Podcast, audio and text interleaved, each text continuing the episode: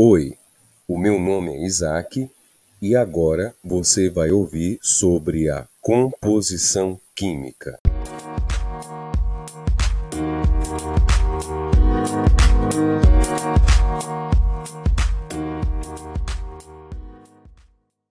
A matéria que forma os seres vivos é constituída por átomos, assim como as entidades não vivas. Isso significa que a matéria viva está sujeita às mesmas leis naturais que regem o universo conhecido. Na matéria viva, porém, certos tipos de elemento químico sempre estão presentes em proporção diferente que na matéria viva.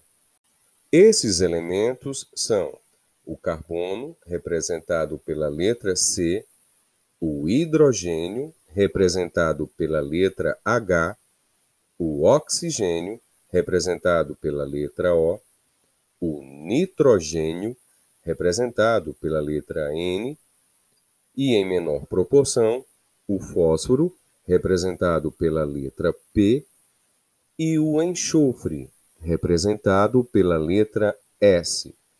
Todas essas letras maiúsculas. Dezenas, centenas, e até milhões de átomos desses elementos unem-se por meio de ligações químicas, formando as moléculas constituintes dos seres vivos, genericamente chamadas de substâncias orgânicas. Entre essas substâncias destacam-se as proteínas, os glicídios, os lipídios e os ácidos nucleicos. Tchau e até o próximo áudio.